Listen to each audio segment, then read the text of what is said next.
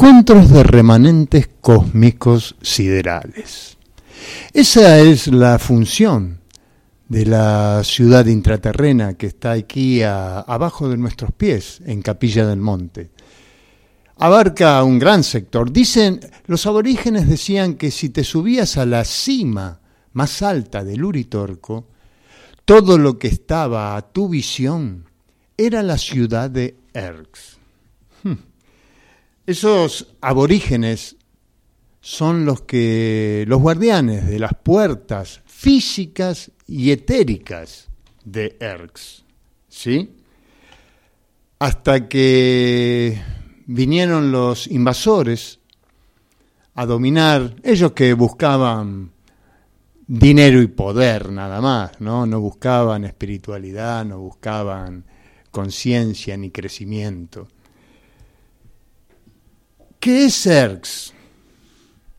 Estos, estos aborígenes dieron hasta su vida para proteger las puertas y para proteger la parte etérica. ¿Sí? Ellos decidieron suicidarse, tirarse de, una, de, de un encantilado para no revelar las puertas de Erx a estos invasores. Erx es como un diamante, con miles de facetas. Según con la faceta que uno se contacta, se conecta, es la visión que uno tiene de Erx. Por eso vemos tantas versiones, ¿no? diferentes y a su vez tan parecidas. Pero es porque nos contactamos con determinadas facetas de ese diamante. Ese diamante quedó oculto durante muchos años, ¿sí? Después de que estos invasores vinieron, se aplacó, se cerraron las puertas físicas y el contacto etérico siguió con algunos aborígenes en ese tiempo y más adelante con toda la sociedad, ¿sí? pero muy pocas personas. Acá en Capilla del Monte, bueno, hay personas que todavía, eh, que nacieron aquí y se contactaron toda su vida.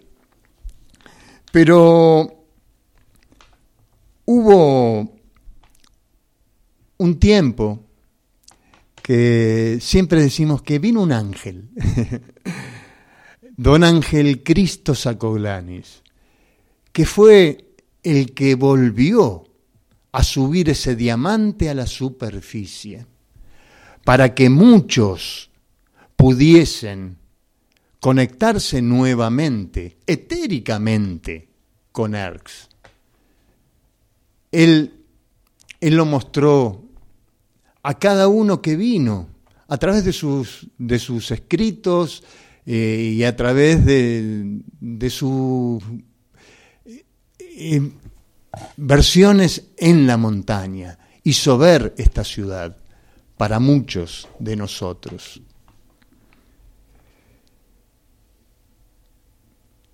Este, este señor no, no era el único que, que empezó a, a dar la, las versiones que tenía Erx, lo que se vio, ¿sí?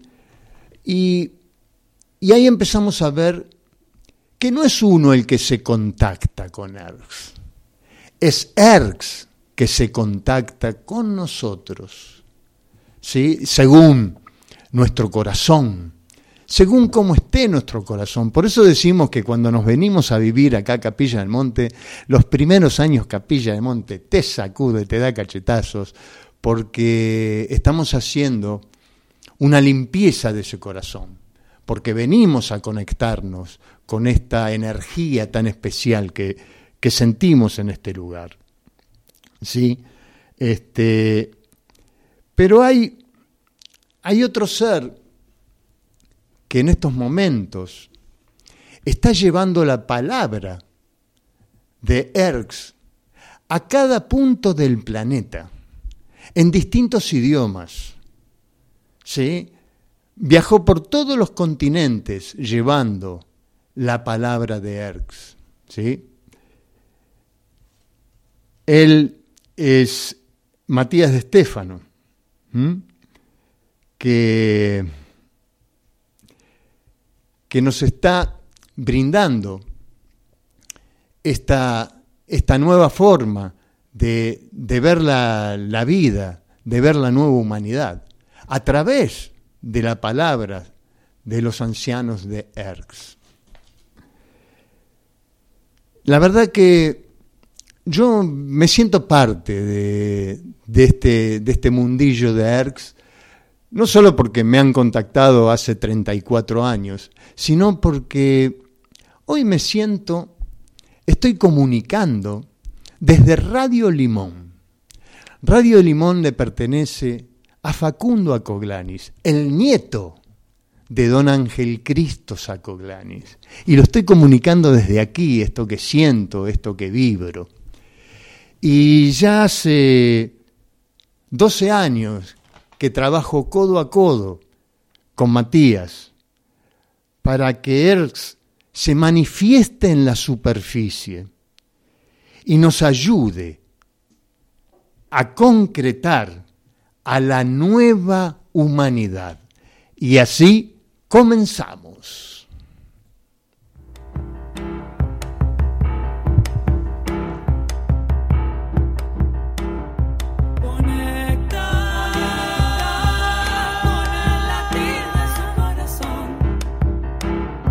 Bienvenidos, estamos en Radio Limón 90.3, desde Capilla del Monte y toda el área de cobertura también a través de radiolimón903.com y desde nuestra app Radio Limón 90.3 que descargas desde Play Store. Seguinos en las redes, hacemos contacto en arroba Radio Limón, en Instagram y en Facebook. Línea directa 3548 585220. Estamos hasta las 21 horas en Conecta 90.3.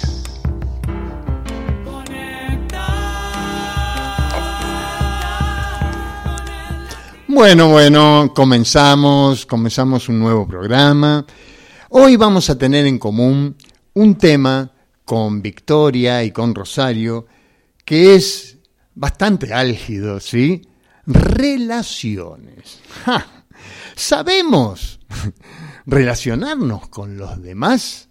¿Qué tema? ¿Qué tema? Un tema bastante, como dije recién, bastante álgido, pero bueno, vamos a tratar de poner nuestros puntos de vista, a ver qué, qué sacamos en limpio. Eh, aparte, los quiero invitar, acuérdense que está nuestro numerólogo en Rosario, ¿sí? para aquellos que quieran hacer una pregunta de la vida a través de los números o a través del tarot también. Este, manden un mensajito o un audio, lo que ustedes gusten, al más 549 03548 5852 2-0. Y bueno, y ahora sí nos vamos al estudio de Victoria y al estudio de Rosario para presentarlos a nuestros compañeros desde Victoria, Verónica Banchero. Buenas tardes, Verónica. Hola, Verónica. Me parece que Victoria está No, se escucha muy bien. Eh, hola, hola. Bueno, vamos a ver si nos podemos conectar con los estudios de Rosario, donde está Cristian Kerser. Hola, Cristian. ¿Me escuchás? Bueno, no. Tenemos algún inconveniente, pero bueno, todo se, se soluciona. Relaciones. Bueno, arranco yo y listo. bueno, hay que, hay que sacar las papas del fuego, ¿qué va a ser? Bien, a ver, ¿qué pensaba yo con el tema relaciones? Eh, a mí me gusta siempre hablar desde, desde lo que me ha, lo que he aprendido, ¿sí? De, desde la decodificación. Y las relaciones humanas vienen, aparte del, de la cuarta etapa embrionaria, cuando estamos dentro del útero materno, las capas embrionarias van formando nuestros órganos, ¿sí? Van formando. Y la cuarta etapa, que es la última etapa, son las relaciones humanas. ¿Qué significa esto? Que esa etapa empiezan los miedos, ¿sí? Miedo, miedo a, a, a que me invadan el territorio, miedo a que me marquen el territorio, miedo, miedo a la separación. ¿Sí? No, no me relaciono porque después sufro cuando, cuando me, me separo, cuando me, me alejo, ¿sí? Y eso, todo esto es celular.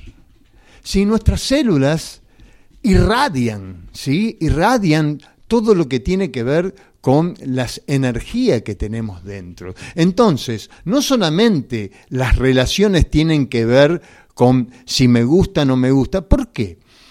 Porque cuando a veces nos enfrentamos a una nueva persona o a una ya conocida, pero que realmente se parece mucho a alguna persona que yo he conocido, empiezan mis células, empiezan a encenderse con esos recuerdos de esas personas y eso hace que las relaciones se, se ensucien, no sean, no sean claras. ¿sí? Entonces, ahí es donde hay que prestar atención en las relaciones. ¿Qué es lo que me, lo que me, me, me, me, empuja a poder, a no relacionarme bien con algunos, bien con otros? Entonces, Ahí es donde, donde uno tiene que respirar, vaciarse, ¿sí?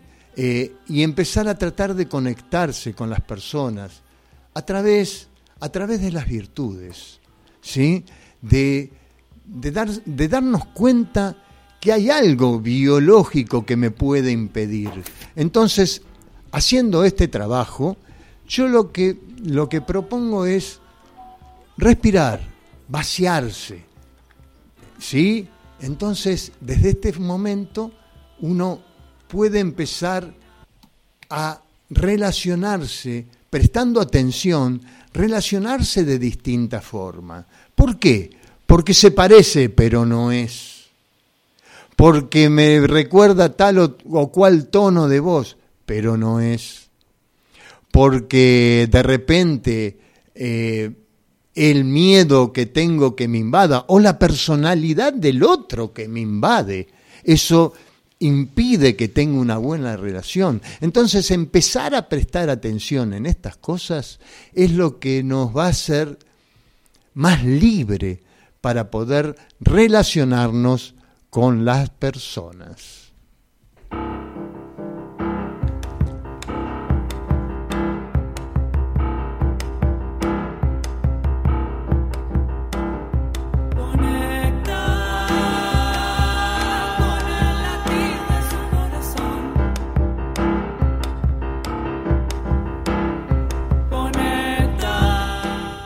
Bueno, y ahora sí, ahora sí nos vamos a los estudios de Victoria. Verónica, ¿estás por ahí? Sí, acá estoy. Ah. ¿Me escuchan bien?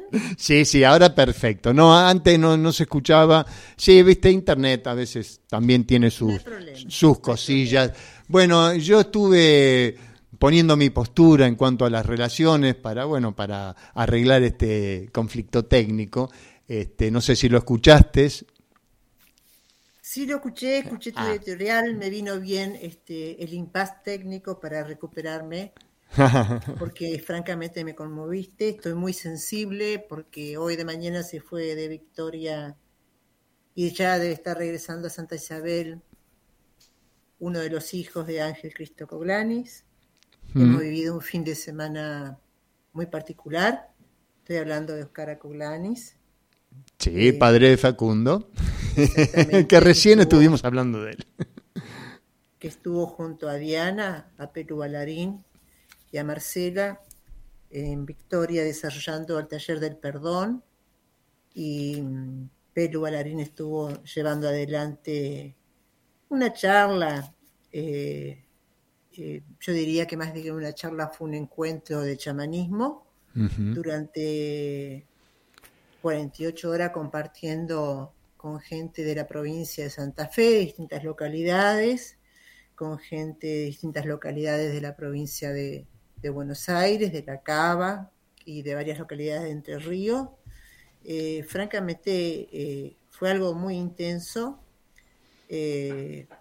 Quizás ustedes están muy, muy habituados en capilla, principalmente Facundo, a la naturaleza que tiene Oscar Acoglanis, pero para nosotros este, decir gracias es, muy poco, ¿no? Eh, es más, eh, al final eh, tuve el honor que Oscar me diera el micrófono, fui muy breve, dije dos o tres palabras nada más, pero le agradecí quizás esté equivocada, pero fue lo que sentí.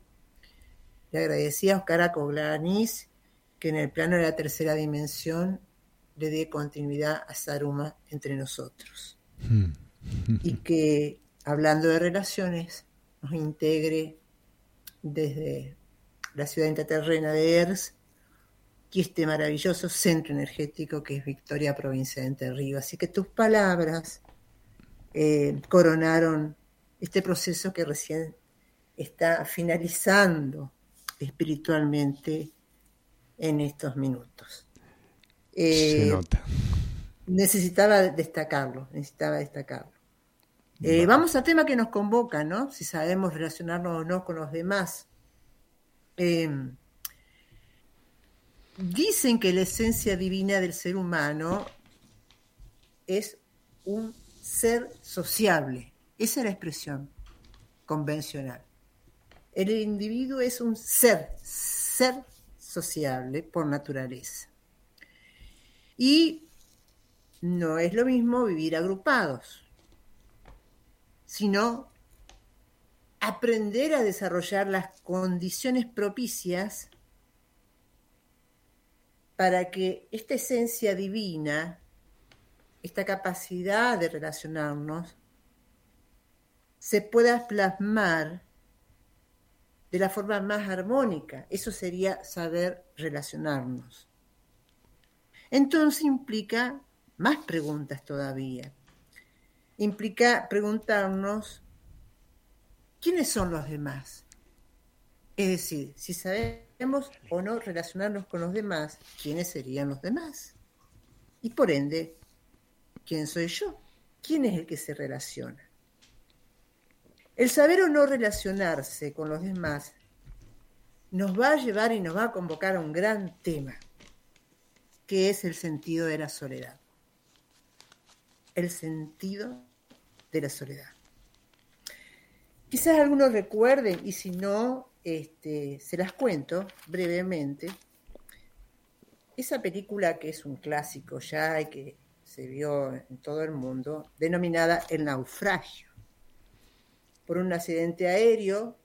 Eh, el protagonista de la película queda solo en una isla, eh, Tom Hanks, y vive situaciones verdaderamente extremas, pero la más, la más dramática de todas para él, y lo deja muy expresamente claro la película, es su sentido de la soledad. Habitando aquella isla en un ambiente totalmente inhóspito. Y toma conciencia que necesita relacionarse, comunicarse con eso otro que llamamos lo demás. Y afortunadamente, entre los desechos que quedaron del avión, había ahí una pelota cuya marca es Wilson, pero no importa la marca. Él para superar sus miedos, vos nombraste los miedos recién, Víctor, para armarse de coraje y no volverse loco en esa soledad que es forzada, no elegida, adopta al balón como un ser humano, Wilson, y comienza a relacionarse con el balón. Comienza a relacionarse con Wilson. Es más, se pinta la cara para vencer el tabú de la desesperación que tenía y a partir de ahí se relaciona y se comunica con Wilson, con una pelota de fútbol. Y eso lo anima y le da la virtud de recuperar su sentido de la comprensión, de poder recrear con su inteligencia lo que necesita y construye precariamente una balsa. Sube la balsa y tenía una barrera tremenda de ola gigante que era muy difícil de superar. Y en la balsa lo lleva a Wilson. Y para poder superar ese gran desafío de regresar con la gente y los miembros de su misma especie, comienza a relacionarse con Wilson en el momento más extremo para salir de aquella isla. Y finalmente lo logra. Retorna a lo que podríamos llamar este, las relaciones sociales, ¿no? Ahora bien, ¿quién es Wilson en nuestra vida? Wilson puede ser un familiar, Wilson puede ser eh, un vecino, Wilson puede ser el taxista. Bueno, yo tengo mi propio Wilson y lo quiero compartir en Conecta. En mi caso, Wilson es mi ser, mi yo superior, mi espíritu.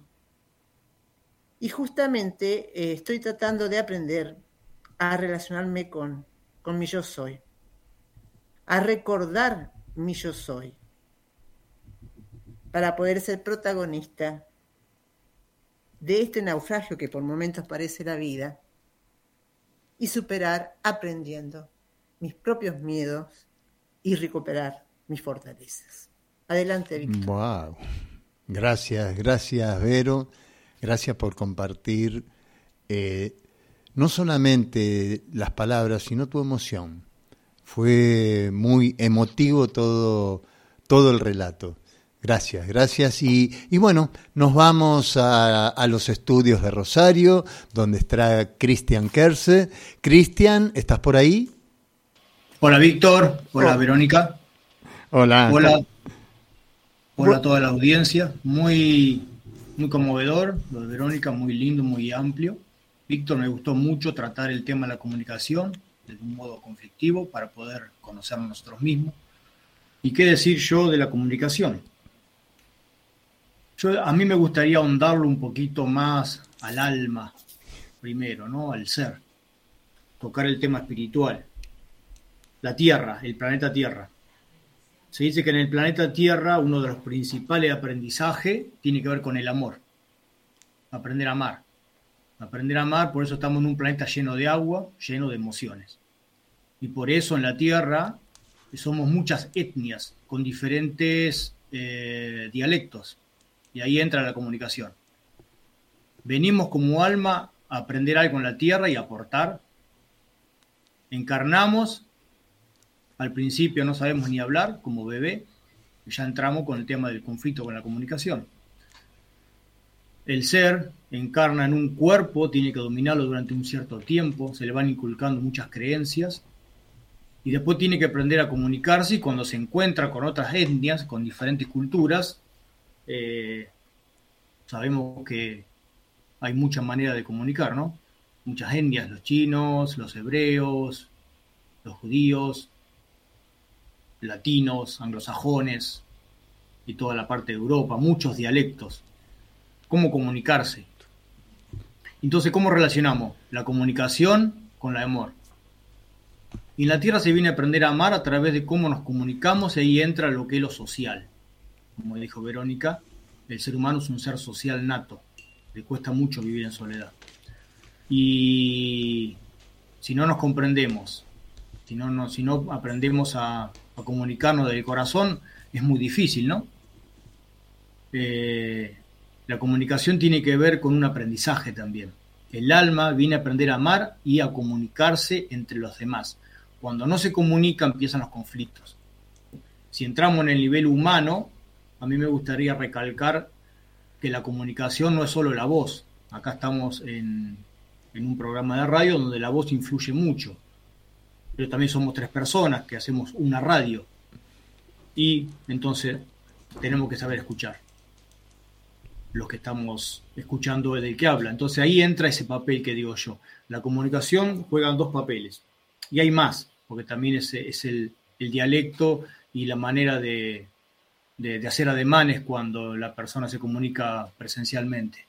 Pero la comunicación está muy en juego con la manera de escuchar. Me acuerdo una vez que me decía el abuelo cuando era chico, dice, como yo era un poco rebelde, me decía, hijo, a veces mejor alzar una ceja y no la voz. O sea que cuando, en vez de contestar a mis padres, por más que me estén retando y consideraba que yo tenga razón, porque uno siempre a veces considera que tiene razón y tal vez para la opinión del otro no, porque eran los padres. Es mejor callarse, me decía. Lo entendí tarde, porque tuve que recibir varios, varios retos y demás. Entonces, la manera de escuchar entra en juego en lo que es la comunicación. La escucha es muy importante. Cuando dos personas o más se comunican, como por ejemplo las disertaciones. Si uno está disertando y el público no escucha, o sea, se pone a, balbucear entre los que están al costado, no está escuchando. No se puede hacer dos cosas a la vez. ¿Mm? Jesús decía que no podrá amar a dos maestros, porque aborrecerás al uno y amarás al otro. O sea que si escuchamos no podemos hablar, si hablamos no podemos escuchar. Y la escucha es un papel muy importante, porque en la escucha entra después las emociones, entran los deseos, entra esa manera de lo que estoy escuchando tal vez de otra persona, inclusive puede ser la pareja, en el trabajo. Eso que tal vez no lo considero, o puede, me están retando. Y si no lo considero, entra el estado emocional a, exacerbarse y querer hablar para defenderse. Y a veces mejor dejar, escuchar al otro, dejar que hable mucho, mucho, mucho y después, en el último momento, poder decir lo que uno opina. Por eso yo recalco que en la comunicación uno de los papeles más importantes de dialogar es la escucha. Y voy a tocar un tema para terminar, los números, por ser numerólogo y lo que me compete. Uno de los números más, más comunicadores es el 1, el 3 y el 5. El 1 inicia la comunicación, puede ser impulsivo. El 3 es muy chismoso. Y el 5 es muy verborragio, en el lado negativo, desde luego pero son tres números que hace que lo, que lo porta, y depende si tenga mucho o no, son muy comunicadores, pero, no escuchan. Los demás números pasivos son los que escuchan, el 2, el 6, el 9, saben escuchar. Entonces, es muy importante que en la comunicación sepamos escuchar. Y cierro con esto de un profesor de música en la escuela secundaria, decía siempre, porque la música no se le da mucho, mucho énfasis en la secundaria, como, como una materia allá a lo lejos, ¿no? Ni siquiera se toma nota, ni siquiera se toma prueba. El profesor siempre decía cuando se alborotaba el grupo, el arte de escuchar y se iba, porque si todo hablaba y él no podía poner orden, dejaba, dejaba el salón y se iba. Y terminaba con esa frase, ¿no? El arte de escuchar. Hmm. Adelante, Víctor. Gracias, gracias, Cristian. Sí, sí, es una, una visión muy linda de las relaciones, ¿no? La comunicación, la, la primer, la, el universo, ¿no? O sea, la primer comunicación es importante para relacionarse con los demás. Así que muchas gracias. Bueno, espero que con las tres versiones hayamos expuesto este tema de si sabemos relacionarnos con los demás.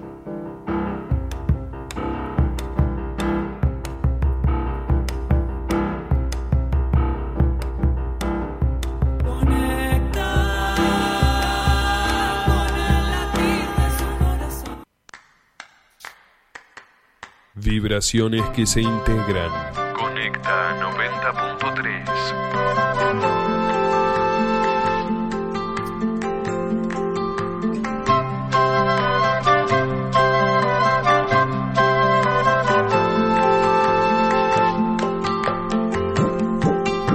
Corazón de mi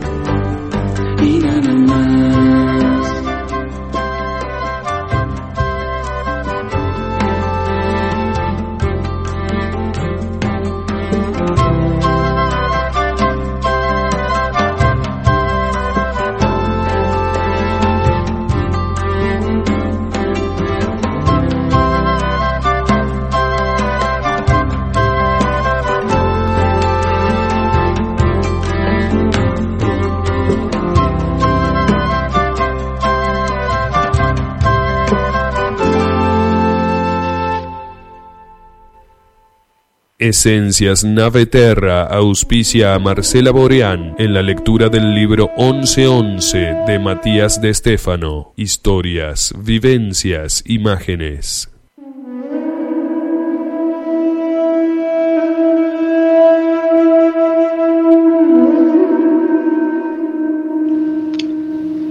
Sabrás que las puertas se han abierto cuando el agua no solo caiga sobre vuestras cabezas desde los cielos, sino que incluso brote por debajo de vuestros pies.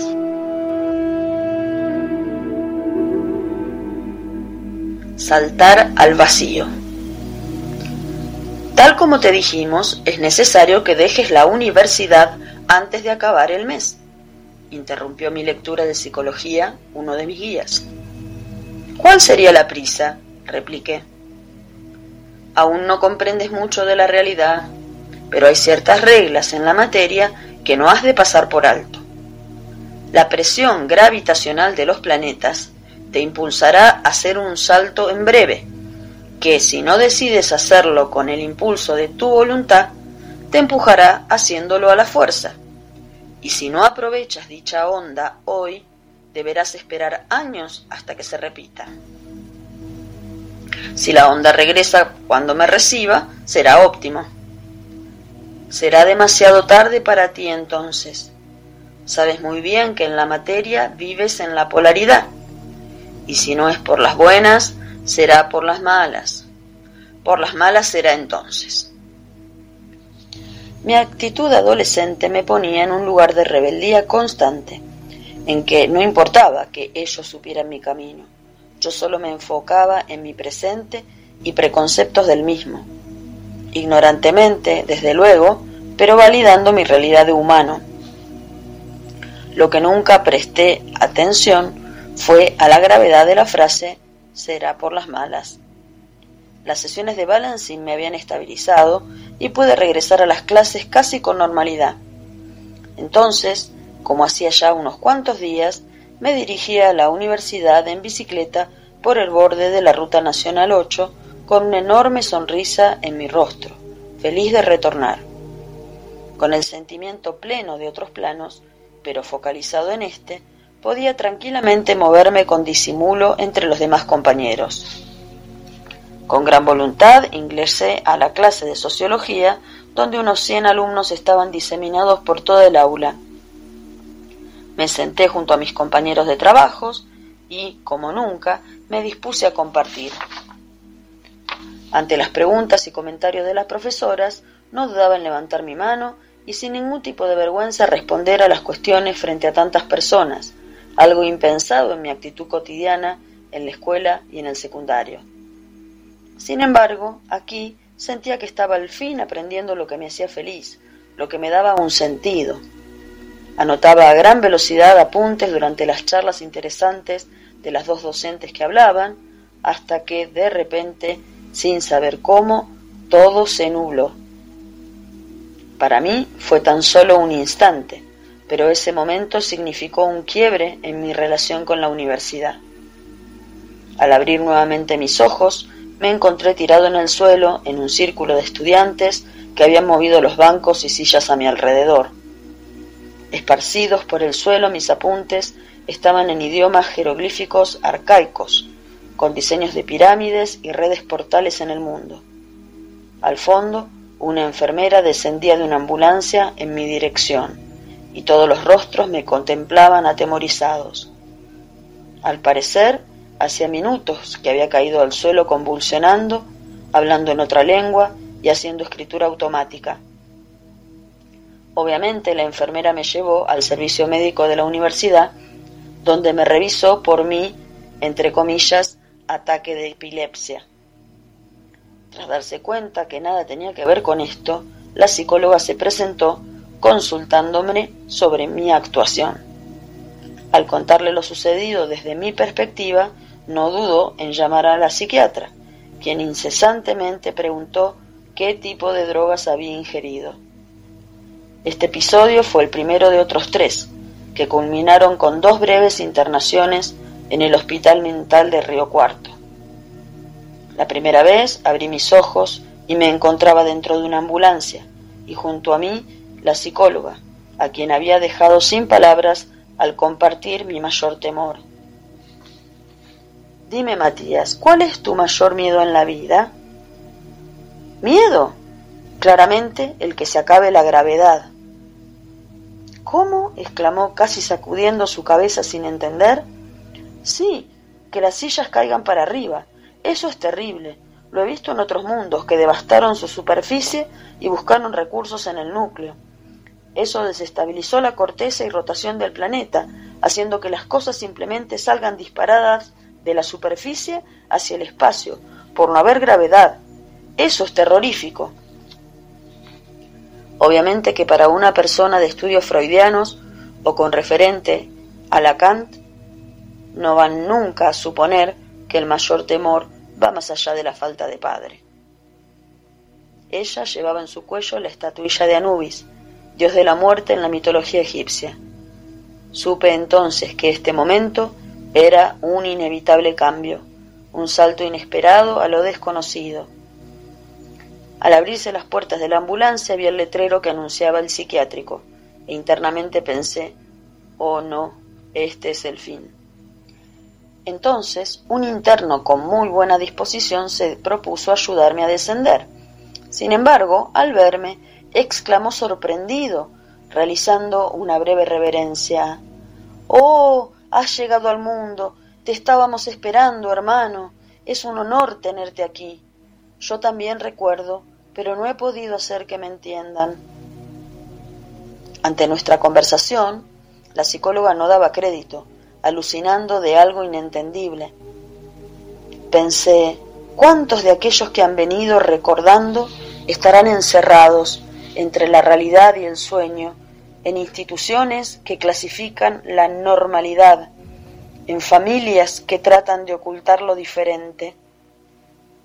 ¿Cuántos cuerdos han encerrado? ¿O estábamos realmente locos?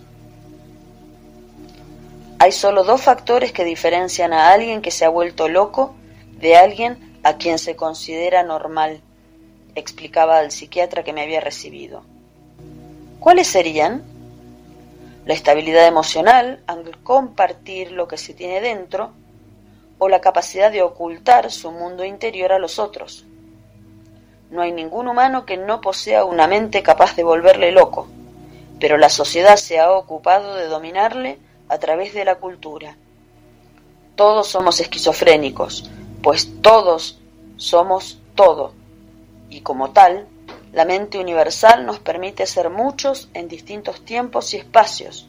Sin embargo, es la capacidad de administrarlo emocionalmente o de ocultarlo correctamente lo que nos hace parecer normales. Las charlas con el psiquiatra no eran para solucionar mis conflictos, sino para explicarle mi mundo interno. Él solía decirme que todo lo que le explicaba le fascinaba, pues le ayudaba a comprender didácticamente realidades que no podía comprender, además de que en mis explicaciones no había una implicación emocional que mostrara inestabilidad o paranoia. Decía, Pareces un historiador contando un viaje, no un loco tratando de justificar su mundo. De eso se trataba. Mi función era ser pedagogo, explicar un mundo neutralmente para que otros pudieran ordenar el suyo, aprender herramientas que le permitiesen aprender de sí mismos. A pesar de estas conversaciones, mi último encuentro no fue el mejor, ya que llegué en peores condiciones. Esta vez tuvieron que medicarme ante mi desesperación y de una forma horrible. Me encerraron en un cuarto pequeño, en pésimas condiciones, con una puerta sin picaporte y una pequeña ventanita para comunicarse. Supe en ese instante que las instituciones médicas mentales no están para ayudar a aquellos que tratan de entenderse, sino para ocultarlos de la sociedad preestablecida. La forma horrible en que trataban la situación, haciendo sentir loco a alguien que pedía poder hablar con su madre, era lo que tal vez provocaba más locura, ya que la clave de todo desbalance es la crisis emocional. En dicho quiebre, todos somos inestables y el entorno lleva a dicha inestabilidad, haciendo sentir a cualquiera un loco enfermo mental. El medicamento que me inyectaron contra mi voluntad hizo un efecto contrario en mi organismo, el cual, en lugar de sedarme, generó una reacción hiperactiva que jamás había sentido, llevándome a destrozar el horrible cuarto, culminando en los suelos con taquicardia.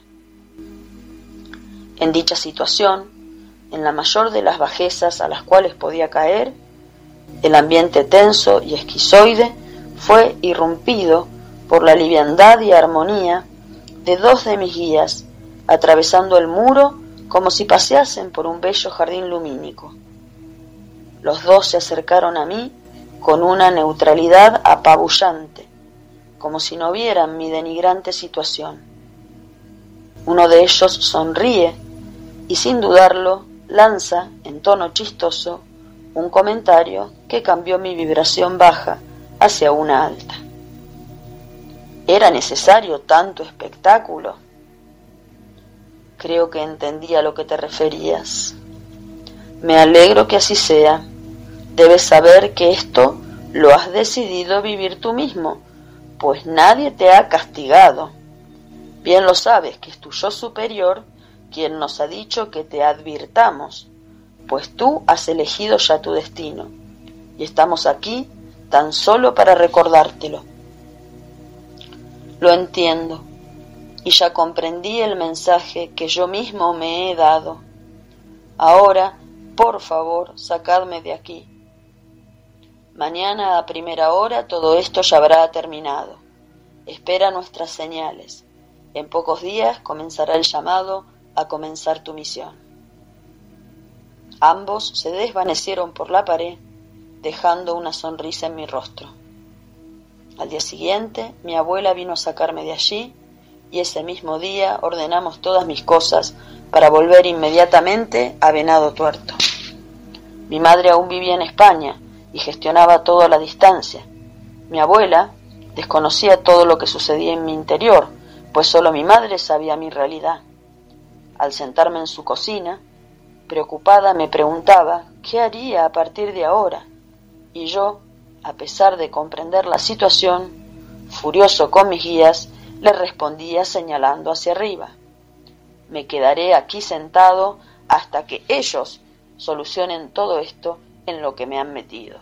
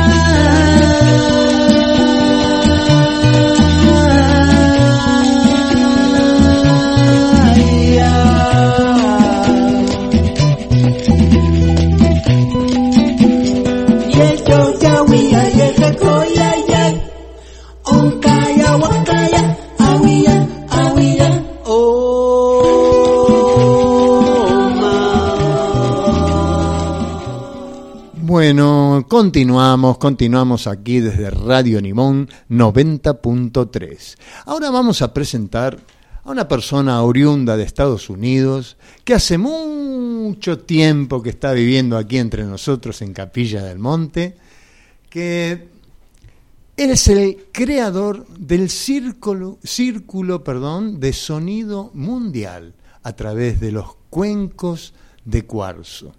La verdad tuve la oportunidad de estar en, un- en varios encuentros que se hicieron aquí en Capilla del Monte de este Círculo Sonido Mundial y nos deleitaron, nos deleitaron con los sonidos, fue maravilloso. Recuerdo una vez atrás de ahí de, de las vías del, del tren, que fue increíble la cantidad de gente y bueno, eh, agradecidísimos con, con Daniel porque él nos, nos deleita a veces hasta cada domingo ahí en el, en el balneario con sus, sus cuencos y su orquesta cristal. Pero hoy vamos a ver otra versión, otra pasión que tiene Daniel Brauer. ¿Sí? Es la enseñanza de los esenios. Bienvenidos, Daniel, aquí al Radio Limón. Gracias, gracias, Víctor. Un, un honor estar aquí y compartiendo con toda la gente aquí en Rosario, en Victoria. Bueno, abrazos a Cristian y Verónica también por allá. Gracias. Sí, sí, ellos están, están al aire, así que te van a saludar. Verónica, Cristian. Hola, Guaca, ¿cómo andás vos? ¿Cómo estás, eh, Lucy? Bien, Vero, waka, waka, waka. Bueno, este, a ver, contanos un poco de las enseñanzas de los esenios, ¿sí? Porque yo he visto algunas cosillas, pero quiero que la audiencia sepa bien eh, de qué se trata esas enseñanzas, cuál es la profundidad a la cual llegan las enseñanzas de los esenios. Bueno, eh, intentaré.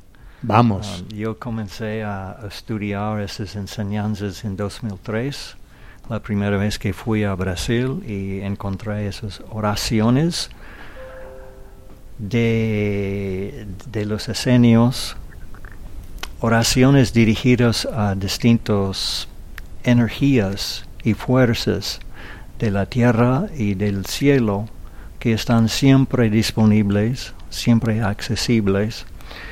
Y desde entonces, realmente desde 2003, yo he estado leyendo esas oraciones que cuando yo, los encontré eran en inglés, en un libro en inglés, en viejo inglés. Son Ajá. palabras que no usamos hoy en día, pero esas son las palabras traducidas de la lengua aramea Ah, de esos documentos que se encontró en el Vaticano.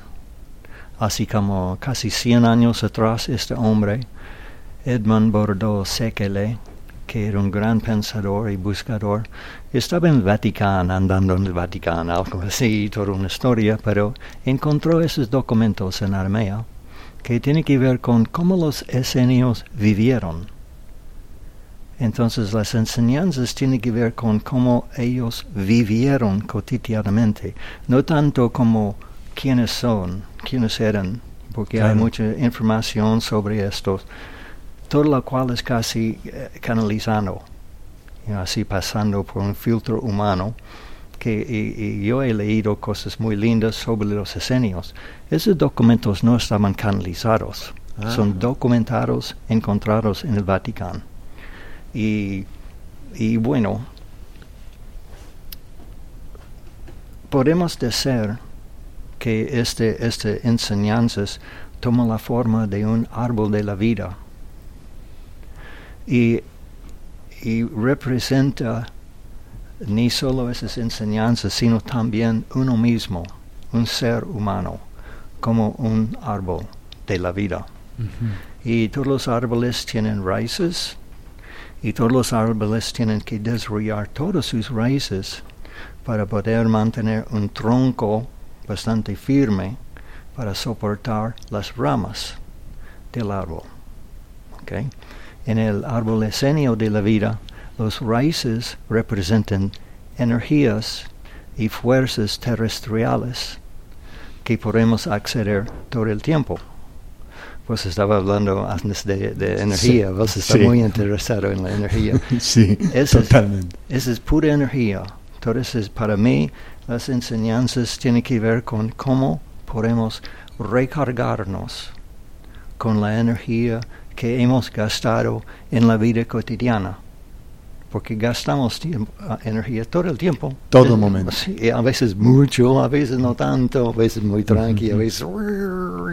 Sí. pero gastamos energía y tenemos que recargar. Como un teléfono más o menos hay que recargar. Este árbol nos enseña de distintas energías accesibles que podemos aprovechar para recargarnos. Y la idea es mantener un nivel de energía recargados para mantener nuestra salud física. Es simplemente eso, porque ellos pensaban, según esas enseñanzas, que la salud física es de importancia número uno, como un ser humano, y con este cuerpo de un Ah. ser humano, que es un producto de no sé cuántos millones de, de años de evolución.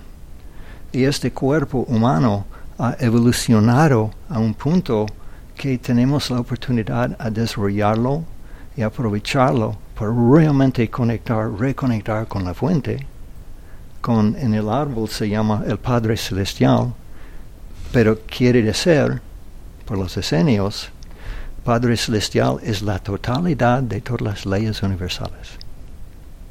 No es un ser, no es una entidad, es la totalidad de todas las leyes universales que gobiernan toda la vida en el universo. Y las ramas de este árbol representan distintos como corrientes cósmicas en el océano cósmico de vida, que incluye todas esas leyes universales. Y esas tienen parte y mucho que ver con nuestra evolución espiritual, que obviamente es la idea que estamos aquí para evolucionar espiritualmente y, llegar a reconectar con es- esta fuente y estar lo más claro, lo más amoroso y lo más creativo posible. De lo que yo entiendo de esas enseñanzas, esa es la idea de ser un ser humano y por eso encarnamos aquí en esta tierra maravillosa, esta tierra azul, Pachamama, Mm. y tenemos esta oportunidad tan grande. Sí. Y, y yo, es, yo aprecio un montón esta información y, y sigo estudiando, contemplando este árbol, ¿no? que tiene que ver cómo para acceder más energía y um, seguir viviendo bien, con salud. Um, Para que me levanto la mandíbula porque, bueno, recién hablamos, ¿no? Eh, yo lo que lo que propongo desde mí en mis talleres es desde la física cuántica. Los esenios la tenían muy clara. Muy claro, sí. muy clara. Sí, sí, sí. Increíble. Sí, es- Wow. sí, sí. um, de lo que yo entiendo sobre los esenios, que era una hermandad que comenzó más o menos en el tiempo de Moisés, o cuando Moisés se fue, y la idea era documentar toda la sabiduría de Moisés y después mandar gente a Persia, a Tibet, a India, a Egipto, a las Américas, para buscar toda la sabiduría en el mundo, documentarlo y tenerlo listo para cuando llega la próxima encarnación del Cristo, que en este caso era Jesús. Sí, sí. Entonces, la idea era enseñarle toda información sa- para que no tiene que pasar 40 años en el desierto para iluminarse o algo así. Y mientras que esperaban la próxima encarnación del Jesús, tenía toda esta información que es de todo el mundo, que es del origen y es muy sentido común. Y parece que comenzaron a, a practicarlo por medio de esta imagen de un árbol, árbol de la vida. Sí, simbología. Simbología sabia, de sabiduría. Sí. Wow. Vamos a ir a Victoria a ver si Verónica tiene alguna pregunta de lo que ha escuchado. Vero, ¿estás ahí? Sí, sí, acá estoy, Víctor, muchas gracias. Este, bueno, he participado en varios retiros de seño, Sí. además de estar sentada plácidamente en falda del Uritorco, escuchándolo a Daniel comunicando los esenios. Eh, acordate, Daniel, que tenés este, agendado ahí eh, un retiro eseño acá en Victoria. ¿eh? No Sí, recuerdo, recuerdo. Ah, bueno, te vayas a quedar en el norte. ¿eh? Bueno, eh, mi pregunta era la siguiente, ¿no? Nosotros veníamos desarrollando con los chicos este, si sabíamos o no relacionarnos con los demás. Cada uno fue dando su propia versión de este, de este tema muy desafiante, por cierto, ¿no? Eh, yo creo que acabas de decir, ¿no? Que lo, lo importante de los diseños es cómo vivieron. Y eh, tengo entendido que ellos vivieron en comunidad. Eh, ¿Por qué, por qué en, en el siglo XXI eh, nos cuesta tanto relacionarnos y vivir en comunidad? Uh, qué pregunta. Es una muy buena pregunta. Yo me he preguntado también porque eh, he tenido la oportunidad de viajar a distintos lugares en el mundo y visitar mucha gente. Y muchos hablan de vivir en comunidad, mucha gente quiere vivir en comunidad, pero lo único realmente que veo que está funcionando es que es un lugar en México, en, el estado de Morales, Morelos, Morelos creo, cerca Teposteco, Tepoztlán, ahí en México, mm, que es una comunidad de, de Alberto Ruiz, que tiene como 30 años ahí, está funcionando, pero fuera de eso, you know, comienzan aquí en Aguas Claras, you know, Jimmy Docker uh, intentó así como 15 años y uh, duró un ratito y después se va Jimmy y se va you know, la comunidad, como antes en este lugar. Es una buena pregunta. Um, los esenios vivían en comunidades y parece que estaban exitosos porque todos estaban buscando cómo vivir en armonía con las leyes universales y las leyes terrestres. Y según sus comunidades y pensamientos que, bueno, vivimos aquí y, y pobreza como riqueza, riqueza ridículo, es andar en contrario a la ley, la ley santa, que es know, todas las leyes, porque según esta ley todos tenemos todo lo que necesitamos. No tenemos que guardar, no tenemos que temer, solo saber cuenta si estamos andando y, y haciendo todo lo posible para aprender, comprender y vivir en armonía con la ley, con todas las leyes universales, entonces todo se provee, se pro- proviene, se provee, Se prove- todo, Sí. todo se provee. ok, se provee, Sí. y está todo ahí. Y en este estado, me parece, podrían lograr vivir y sostener sus, er- sus comunidades por, no sé, mil, mil quinientos años. Porque tiene este en común, este fue ah, el objetivo, la meta. Wow.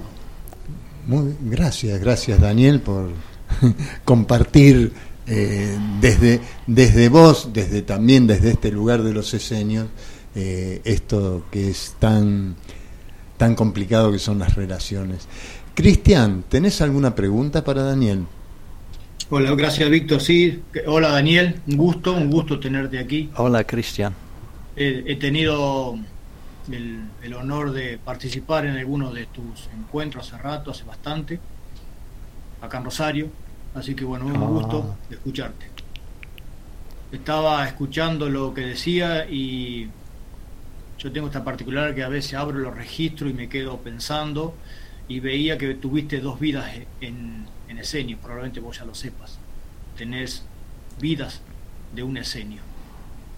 Te quería preguntar, porque mucho no conozco, Daniel, Sí. ¿cómo trataba la naturaleza los esenios? Porque uno tiene concepto que los esenios eran hebreos y los hebreos un poco, digamos, la parte femenina no la tuvieron en cuenta, muy, muy patriarcal. Y, pero me dijeron una vez que los esenios sí tenían en cuenta eso. ¿Qué opinás vos con la naturaleza y la vida esenia? Sin duda, la conexión con la naturaleza era importantísimo. Ese, ese se re- representa por las raíces del árbol, que es la tierra, las bellezas de la naturaleza, el aire, el sol, el agua, ah, y la fuerza vital de los árboles y tal. Todo es la naturaleza. Y ellos tenían sus huertas, sus jardines, como parte de sus enseñanzas, de su, de su práctica. Era meterse y conectarse profundamente con la madre tierra, porque sabían que la madre ah, tiene un poder de generación y regeneración que nosotros también tenemos si estamos muy bien conectados con la madre tierra y con este poder de generación y regeneración. Y ah, yo, parte de, mi práctica es ah, meterme con la naturaleza también, en nuestra huerta, en nuestro jardín. Ah, gracias a la vida tengo la oportunidad, tengo un espacio donde puedo.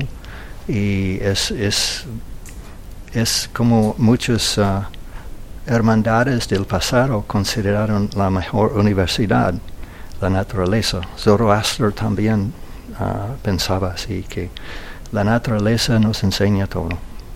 Todo lo que necesitamos para mantener la salud, mantener la salud, mantener la energía para tener la salud, la vitalidad, la- el bienestar.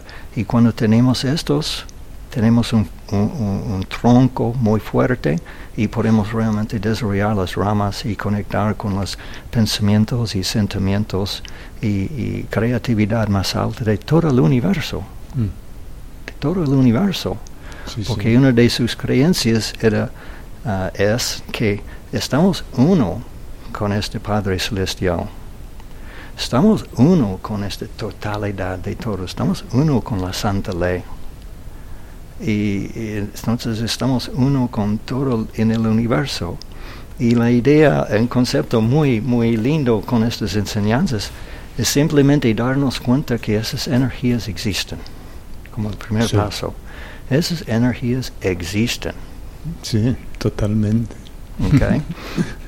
Paso tú es darnos cuenta que este cuerpo físico vino con centros de receptividad para todas las ener- ener- energías que estamos hablando. No sé exactamente dónde se ubican, pero están andando por ahí en el cuerpo. Y el tercer paso es activarlo, desarrollarlos, para que podamos recibir, absorber más y más energía. Wow. Bueno, eh, seguro que te ha respondido las preguntas y muy concretas. Gracias, Daniel. Daniel, Gracias. ¿podemos disfrutar de esto, de estas enseñanzas? Eh, ¿Vos estás dando algún taller ahora en estos días eh, de las enseñanzas?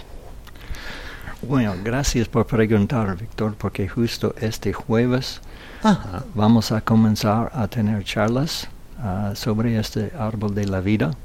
Cada jueves de 20 a 20, bueno, 20, 22 horas, algo así, en el Hotel Monte Casino. en la- Acá en el centro de Capilla. Sí, sí, sí, en, en la sala grande. ah, Silvina nos ofreció la sala para compartir esta información. Es todo gratis, entonces todos están súper bienvenidos. Estamos hablando a ver si podemos proyectarlo you know, en, en, en Facebook. Ah, Bien, bien, en pasame, pasame la información, yo te, te la replico a todos los... Bueno, Sí. Capilla del Monte, atención que acá tenemos y encima gratuito, wow, qué lindo, Sí, qué lindo, pues, gracias, sí, gracias por compartir estas enseñanzas que, a ver, eh, recién decíamos, ¿no? Que la, la tienen muy clara y cada vez que te escucho hablar y más profundo, eh, estaban totalmente conectados con las energías cósmicas, planetarias y humanas. Sí, Increíble. Es, es con sentido común, es muy, muy práctico. E- Es práctico. Y eso es lo que yo ah, aprovecho de esas enseñanzas. Son eh, la tercera cosa que he encontrado que me sirve. Primero era Hatha Yoga en los años 90, Ujú. después los cuencos en, en también, no, en, en 90 también. Bueno, en 2003 encontré esas enseñanzas que puedo aplicar en mi vida. Claro. Mean, yo puedo aplicar una conexión con la tierra, con una comunión que ángel de la tierra entre mis órganos reproductores y regenera todo mi cuerpo. Sí, sí, sí. Una comunión que yo no sé cuántos miles de veces he repetido comu- en comunión, creyendo en este poder de regeneración y creyendo en, en la posibilidad de regenerar este cuerpo. y vivir por un buen rato, aprovechar esta vida en Pachamama. Y sí, venimos a experimentar, experimentemos todo lo que podamos hasta el final y después pasaremos a nuestro estadio. Vamos a ver, pero ahora aquí estamos. Eh, aquí ahora, sí, hay que disfrutar. Hay que, hay que disfrutar del milagro, ¿no? O sea, la otra vez hablando con algunos com- compañeros, ¿no? Que querían, uh, la cocreación de la, de la sexta dimensión y que esto, que el otro. ¿Para qué ir a cocrear con el pensamiento si acá tenemos el milagro de la semilla? ¿Sí? La ponemos ahí y vemos crecer las cosas. Sí, ¿Sí? Sí. Eh, yo imagino un árbol, me doy vuelta y desaparece. Acá yo planto un árbol y lo ven miles de personas que están a su sombra. Disfrutemos de la tercera dimensión que es maravillosa. Es, Ajo. es el, es el aprendizaje de hoy. Ajo. Gracias, gracias, Sí, gracias sí, sí, Daniel. sí. Gracias por venir. Repetime eh, nuevamente, los jueves vas a estar en el Monte Casino. En el Hotel Monte Casino, eh, como dos cuadras arriba de la oficina de turismo en Capilla del Monte, a las 20 horas, eh, puntual, vamos a comenzar a 20 horas en la sala grande, que es al lado derecho cuando llegas. Ajá. Ah, sube esas escaleras, escalones. Sí, sí, sí, las escaleras que están ahí- sí, ahí en- eh, sí, en la donde tienen el comedor y, y tal, es este lugar. Y todos los jueves vamos a estar ahí porque um, hemos decidido con mi compañera Gisela que es el momento para compartir esta, compartir esta información Sí. porque es lo que la humanidad necesita. Sí, sí. Um, en 2020 estaba en Facebook uh, por siete meses en, en esta página, este grupo de esenios, cada noche, cada mañana, haciendo una transmisión en vivo, hablando de este árbol, hablando de las energías que podemos aprovechar para que cada uno tome su responsabilidad personal por tu salud.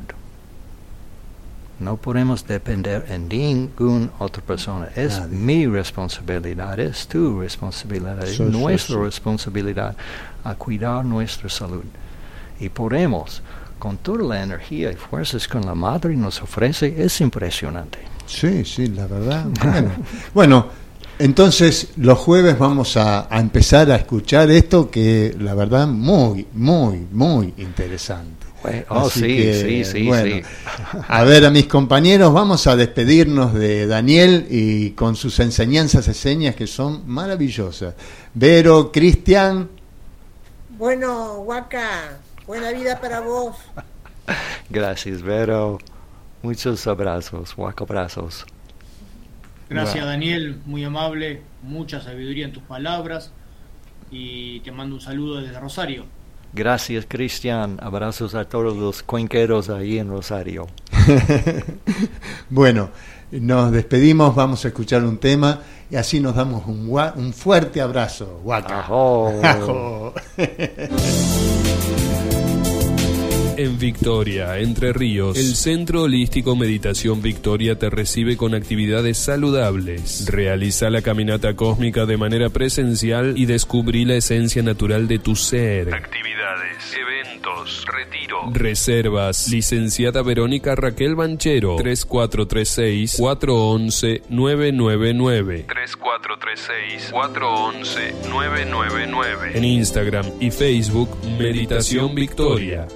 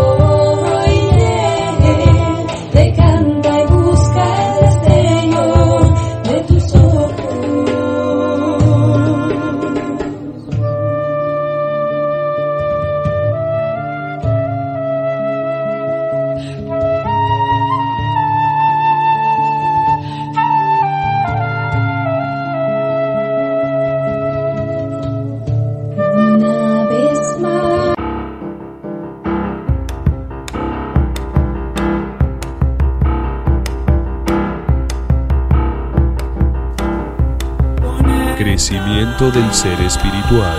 Conecta 90.3. Bueno, bueno, continuamos después de escuchar un poco estas enseñanzas de los esenios que me ha encantado, realmente me ha encantado. Eh, vamos a hacer una pregunta a Cristian, a ver si estás escuchando, Cristian, ahí, de Dante Miguel de Arrecifre. La pregunta es la siguiente. A- Ah, no, acá dice, te escuché hablar sobre numerología, me gusta el tema, muy lindo el programa. Gracias, Dante. Mi pregunta es, ¿cómo se diseña un logos para un negocio?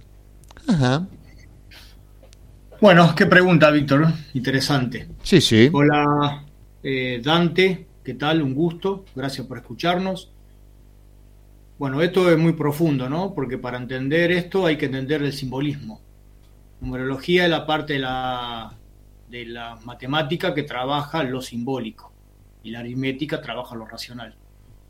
Hoy se perdió, se perdió todo lo simbólico. Entonces, para entender esto hay que entender que todo es símbolo. Para llevar a un dibujo, esto lo tiene en cuenta mucho el marketing, mucho. Fíjense en que todas las grandes marcas tienen logos. Y ese logos, aunque eh, la persona que no sabe, no entiende. Pero el logos, el dibujo que representa algo, llama más la atención que el nombre. Por eso lo ponen grande. No voy a decir alguna marca para no decir la publicidad. Como dicen algunos, para no tirar el chivo. Pero si lo ven y se analiza también el logos, tiene que ver con los números también. En mi caso, yo trabajo de esto y hago logos en base a los números. Cada número representa un color. Eh, y el Feng Shui.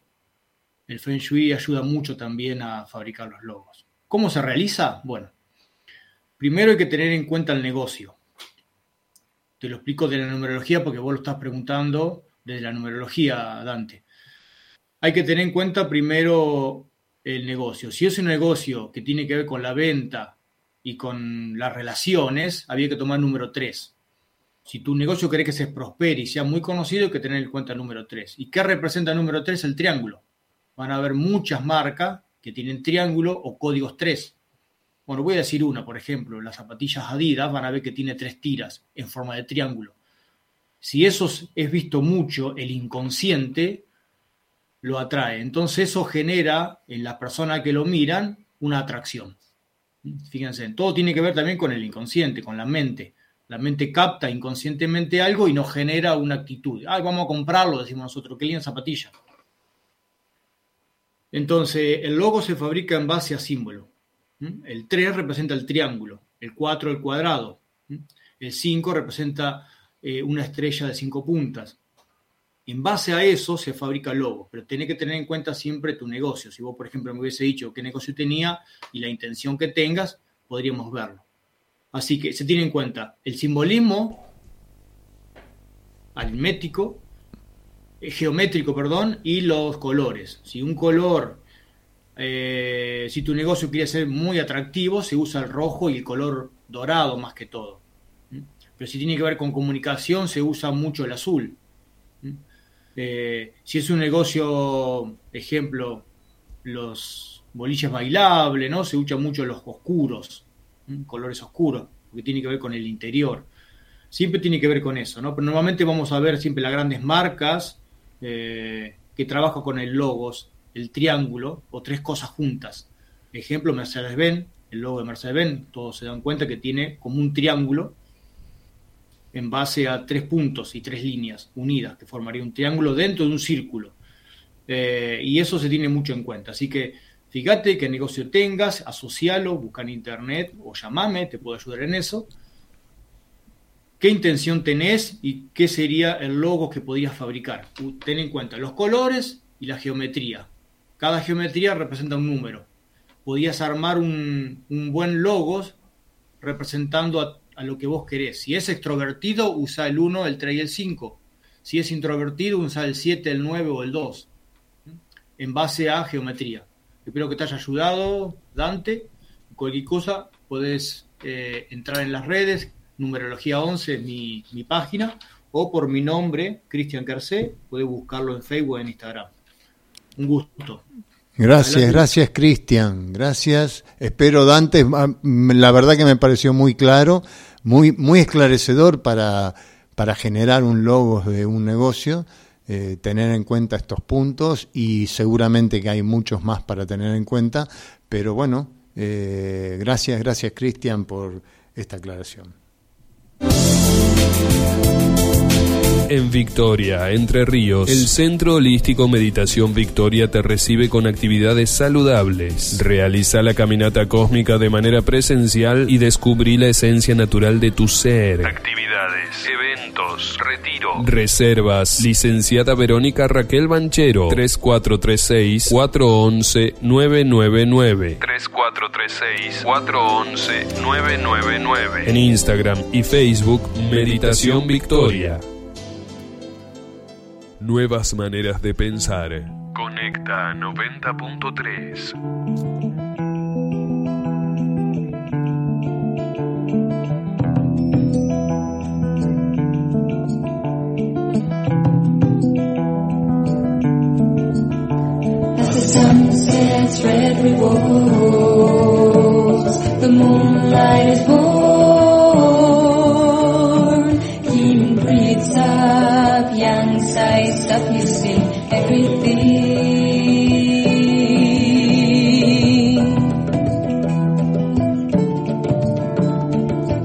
Tuve que afrontar esto que me hizo reír y llorar. Tuve que besar mi propia máscara. En la inmensidad un rayo de luna alumbra mi rostro como en sueños. La hoja vive el tiempo que le ha tocado en suerte. No lucha contra el viento que la hace volar en sus alas.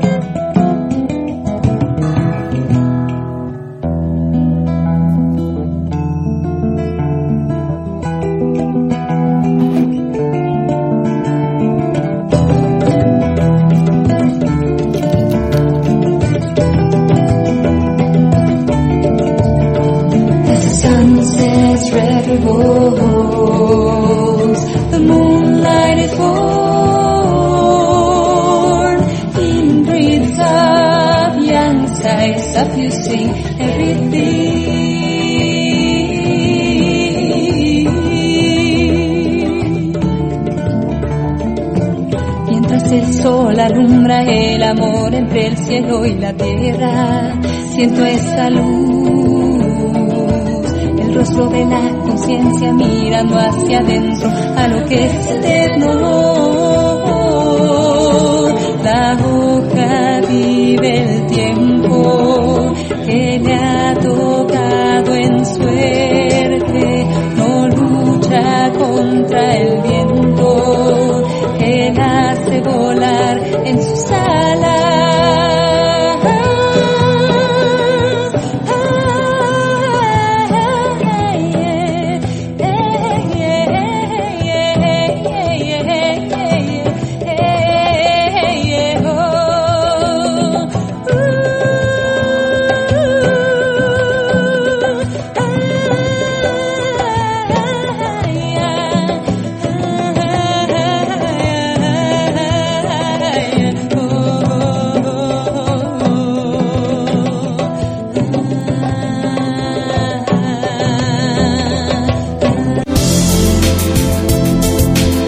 Victoria, Entre Ríos, el Centro Holístico Meditación Victoria te recibe con actividades saludables. Realiza la caminata cósmica de manera presencial y descubrí la esencia natural de tu ser. Actividades, eventos, retiro. Reservas, licenciada Verónica Raquel Banchero, 3436-411-999. 3436-411-999. En Instagram y Facebook, Meditación Victoria.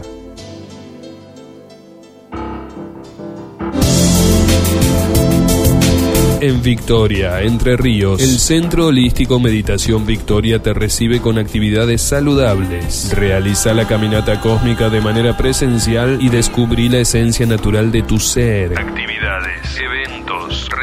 Reservas. Licenciada Verónica Raquel Banchero. 3436 411 999. 3436 411 999. En Instagram y Facebook Meditación Victoria. Victoria Entre Ríos. Verónica Banchero.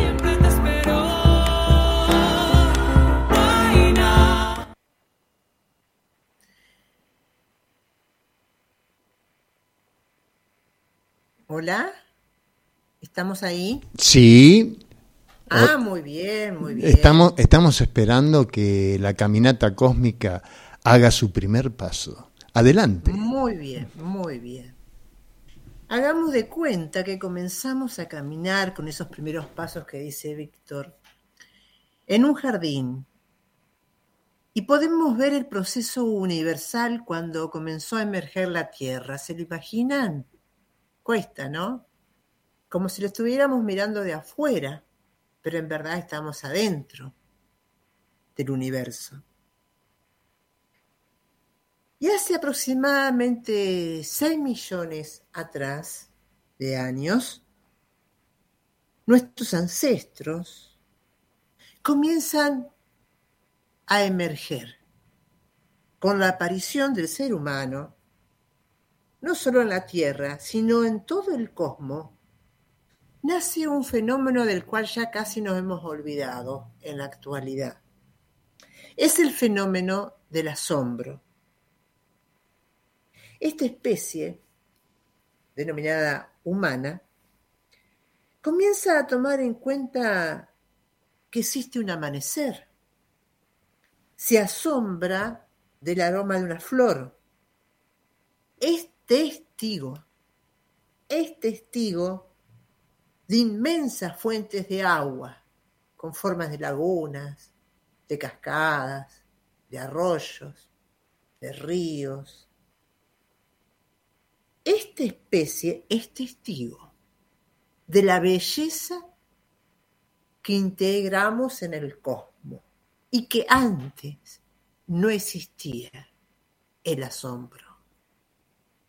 Se asombra de las estrellas, de la velocidad de la luz cuando ve sumergirse en el agua un rayo. Y es tanto el asombro que necesita empezar a recrear la creación. Comienza a desarrollar una conciencia simbólica. Vaya si lo sabrán ustedes dos, queridos hermanitos conductores de Conecta, que estuvieron en febrero en Egipto, ¿qué es la conciencia simbólica? Comienzan a recrear y a expresar de forma artística las formas, para penetrar en las grandes profundidades de las cosas y quizás posiblemente hallar a través de la conciencia simbólica la esencia sagrada. También la conciencia simbólica es la que acaba de desarrollar Cristian desde Rosario, ¿no? Cómo crear un logo. Eso es una conciencia simbólica. Permanentemente está actuando en nuestras vidas a través de qué? Del asombro. Es probable que el suceso y el fenómeno del asombro, que ya nos hemos olvidado ni lo recordamos, responda a la necesidad, la necesidad de alcanzar un sentido de comprensión. Cuando me asombro, me motivo y me estimulo para comprender, para encontrar lo que es la autoconciencia, para darme cuenta principalmente cómo vivir en armonía con las leyes naturales, como decía Daniel Brower hace un rato atrás. Hoy, los conectados han vivido alguna experiencia que, le des- despierte el asombro de quienes somos? Esto es la caminata cósmica Centro Holístico Meditación Victoria en Conecta 90.3. Adelante, Víctor.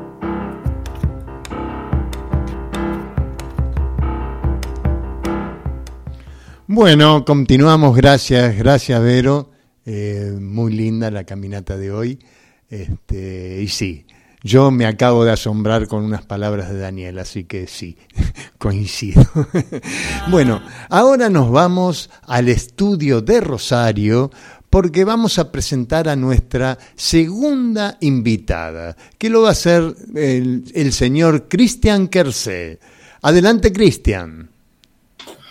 Aquí estamos en Rosario con la invitada de hoy, segunda invitada de esta radio. Tuvimos el honor con un grande Daniel Brower. Y ahora vamos a invitar a Carolina Bebacua, de acá de Rosario, terapeuta, voz canal de los ancestros, es cantante, músico-terapeuta, es creadora de terapia corporal con sonido. Aquí estamos, está conmigo en este momento. Vamos a presentarla, Carolina Bebacua, un gusto de, de, haber, de compartir eh, esta radio que tiene que ver con el holismo. Bueno, gracias Cristian, gracias eh, Víctor, Verónica, cada uno desde sus lugares maravillosos. Gracias, y Caro, un gusto. Un gusto, un placer enorme y bueno, mucha, muy agradecida de que me hayan invitado, eh, Cristian haciendo de puente eh, entre, bueno, todos los tres están haciendo de puente, ¿no? Sí, estamos conectando las tres ciudades, las tres almas, los tres centros energéticos. Así, estas tres grandes voces. Gracias. Así que bueno, Carolina va a hablar de un tema hoy que, que había preparado. Eh, Caro, ¿qué nos podés contar sobre la voz? Ella dice que va a hablar sobre el Tao de la voz. El Ajá. Tao, ¿no? Qué profundo. Sí. ¿Qué es el Tao? Pero va a hablar sobre el Tao de la voz. Carolina, ¿qué, Sí. Bueno, eh, hace ya muchos, muchos años que, para que un poquito también la gente conozca mi, mi desempeño y mi actividad, eh, hace muchos años que me dedico al trabajo con la voz, al campo de la voz, desde, desde el entrenamiento, desde la educación de la voz para, para quienes aman el canto, utilizar el canto, y también desde lo terapéutico. Pero bueno, ha sido una larga experiencia que aún continúa, por supuesto. Para mí, el trabajo de integrar, de integrar, de, visionar, de, de unificar la voz al cuerpo, en, en esta tarea a veces quizás más compleja desde mi campo porque eh, la mayoría de las personas eh, desconocen inclusive su, su propia voz, ¿no? Le, le temen inclusive a su voz, no saben cómo, cómo expresarse, no, no pueden a veces encontrar una manera fluida de conectarse con la propia voz. Y bueno, todo mi trabajo desde hace 20 años tiene que ver con, este, con esta profundización ¿no? del trabajo eh, corporal a través de la voz. Entonces, conectar la voz al cuerpo ha sido un gran desafío maravilloso que aún continúa porque acompaño, acompaño procesos eh, de, personas que eh, vibran, que sienten que necesitan conectar con, con su energía sonora, con la extensión de su cuerpo, con las vibraciones de su alma, a través del sonido de la voz. Y mm, el Tao, porque justamente el Tao significa camino, y, y, el, y lo planteo como un camino, como un camino a recorrer maravilloso, de autoconocimiento, de reconocimiento, de, de potencia también del propio cuerpo. Como la voz es un territorio eh, maravilloso para explorar, y la voz es esa extensión del cuerpo, como bien dije, es esa extensión sonora del cuerpo. O sea, sin, sin cuerpo no hay voz, sin voz tampoco hay cuerpo. Y mm, las personas eh, van encontrando su vibración, van, eh, van desarrollando su voz, van encontrándose con todos esos eh, obstáculos que por ahí muchos encontramos en cosas cotidianas, ¿no? Por ejemplo, hay gente que no se puede escuchar o no puede enviar mensajes por WhatsApp, por ejemplo, porque no, no, no le gusta escuchar su propia voz. Y, así sucede, ¿no? Con, un montón de ejemplos. Eh, o, por ejemplo, las personas tienen, tienen, mucho temor de expresarse a través del canto, eh, porque estamos de alguna manera escindidos, ¿no? Separados de la propia voz, de la propia energía sonora. Y mi trabajo tiene que ver con eso, con emprender ese camino del Tao para encontrar esas energías, esas fuerzas vibracionales en nuestro cuerpo y expresarlas. Expresarlas sin temor, expresarlas con confianza, eh, expresarlas con sentido, y el Tao propone esto, ¿no? El Tao de la voz propone esto, esta reconexión con esas energías opuestas, eh, energías que componen todo, componen todo el universo, nos componen a nosotros mismos. Este yin y yang, ¿no? Las fuerzas opuestas dentro nuestro. Bien. Eh, es maravilloso, sí, te escucho, Víctor. Eh, quería hacerte una pregunta personal, ya que estamos hablando de la voz. Eh, cuando, cuando yo hablo, porque hablaste de los mensajitos, cuando yo hablo por teléfono, aturdo al barrio, no a, la persona, aturdo al barrio, hablo eh, muy fuerte. ¿Hay algo que, me está señalando esto desde, desde tu terapia, desde lo, desde lo tuyo? Eh, ¿Qué me puedes decir?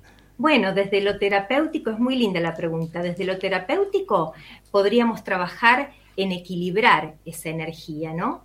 Esa, fuerza que, es expresada a través tuyo eh, y que se manifiesta, por supuesto, en esas vibraciones, en esas ondas eh, vibracionales que emite tu propia voz. Y desde lo terapéutico lo, podríamos trabajar eh, encontrando herramientas de equilibrio interno. Pero esto desde lo terapéutico, no quiero decir que este sea tu caso, ¿no? Eh, podría ser uno, vos abrís con esta pregunta porque quizás también a otros le, interese también escuchar. Y, desde lo técnico también eh, se puede trabajar, por supuesto, desarrollando la técnica del canto y encontrándose con esos matices, ¿no? encontrándose con esas eh, diversas posibilidades de trabajar la propia voz. Así que sí, hay una, hay una mirada allí, te diría, integrativa, que es lo que, es a donde apunto. Sí, sí, ya, ya, ya, ya tengo una punta, pero bueno, por ahí nos comunicamos porque a mí no me molesta, yo me, me, comunico de, esa forma, de hecho salgo afuera a hablar, pero eh, sí, los demás me dicen, eh, che, el barrio te escucha hablar. Convengamos que la voz también, Víctor, es uno mismo. Tu voz sos vos. ¿eh? La voz de Verónica es Verónica cada uno de nosotros con nuestra voz. Y lo voy a, lo voy a relacionar con algo que eh, charlaron antes, que es el logos. La voz como logos. ¿sí? Esto es interesante porque es la identidad. El logo es la identidad. Y la voz también es la identidad. Entonces, claro que sí, que hay muchas herramientas desde lo terapéutico y desde lo técnico para trabajar con tu voz fuerte, así potente como es tu voz, vibrante. Mm, bueno, Mil gracias. Por favor, un placer. Eh, Vero, ¿tenés alguna pregunta para Caro? Sí, sí, tengo un millón de preguntas, pero bueno, le voy a hacer una sola, Caro. Hola, Vero. Eh, muy buenas tardes, te saludo acá de la otra orilla. Cerquita. Este, Hoy está linda la noche, está despejado, se puede cruzar cómodamente el enlace vial, es importante decirlo. Eh, porque bueno, estos últimos días ha habido dificultades. Bien, Caro, eh, esto que decís, ¿no? Eh, también lo mío es muy básico, ¿no? el terror de expresarse a través del canto. sabemos lo terapéutico que es el canto y la salud que brinda en las distintas etapas biológicas del ser humano. Y sin embargo, este, yo vengo observando que hay cada vez más dificultad para, para que en las distintas edades que vamos transitando podamos expresarnos a través del canto, con lo sanador que es, ¿no? Eh, es más, eh, la materia que creo que sigue existiendo, que es música, siempre ha sido subestimada en el sistema educativo argentino, ¿no? Sí, sí. Siempre, siempre. Era como una hora libre. Y siempre torturábamos a la, a la pobre maestra o profesora este, con, indisciplina. Eh, ¿Por qué tenemos ese temor, eh, esa, ese bloqueo, diría yo? Porque en, los seres originarios este, cantar era lo más natural del mundo, ¿no? Eh, ¿Por qué tenemos ese bloqueo que nos inspira un alto grado de exposición y temor cantar? Y es más, cantar quizá lo hacemos, pero tenemos eh, casi una vergüenza de cantar mal, ¿no? ¿Es, la cultura del exitismo eh, de Occidente o sí. qué? Sí, es eso, es eso, bien lo dijiste en el final. Eh, nos, nos, hemos separado de, nuestra, de nuestro origen ancestral en relación a nuestro cuerpo, en relación a nuestra voz, y hemos acomodado a lo largo de la historia de la humanidad, hemos acomodado la voz a cuestiones proyectadas que tienen que ver con este, con este eh, occidentalismo, ¿no? Eh, con esta cultura que hemos y que venimos desarrollando. Creo que ahora se está mm, revalorizando, se está eh, restaurando y se está redescubriendo de alguna forma la, voz, la voz como, como nuestra propia, como lo he dicho, como nuestra propia identidad, ¿no? Y encontrar a través del trabajo de la voz la naturalidad de la expresión de cada ser. Lo que manifestás con tu voz, con tus vibraciones, con tus matices, debe estar conectado con tu corazón. Y, y a la vez esa conexión sentida pasa por el corazón de la garganta. Es una unificación de los centros de poder del cuerpo.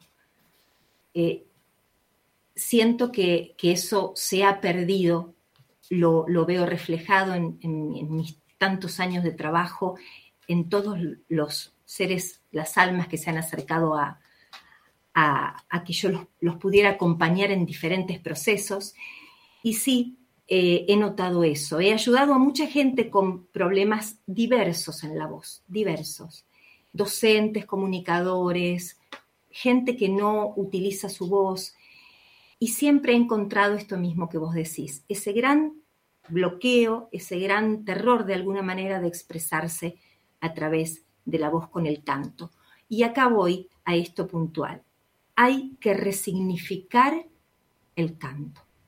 ¿Qué es el canto? Hay que resignificarlo. El canto, desde el plano metafísico, espiritual, energético, es el propio canto, el canto, el canto de la expresión de tu propia vida. Claro que sí, que eso es un trabajo profundo.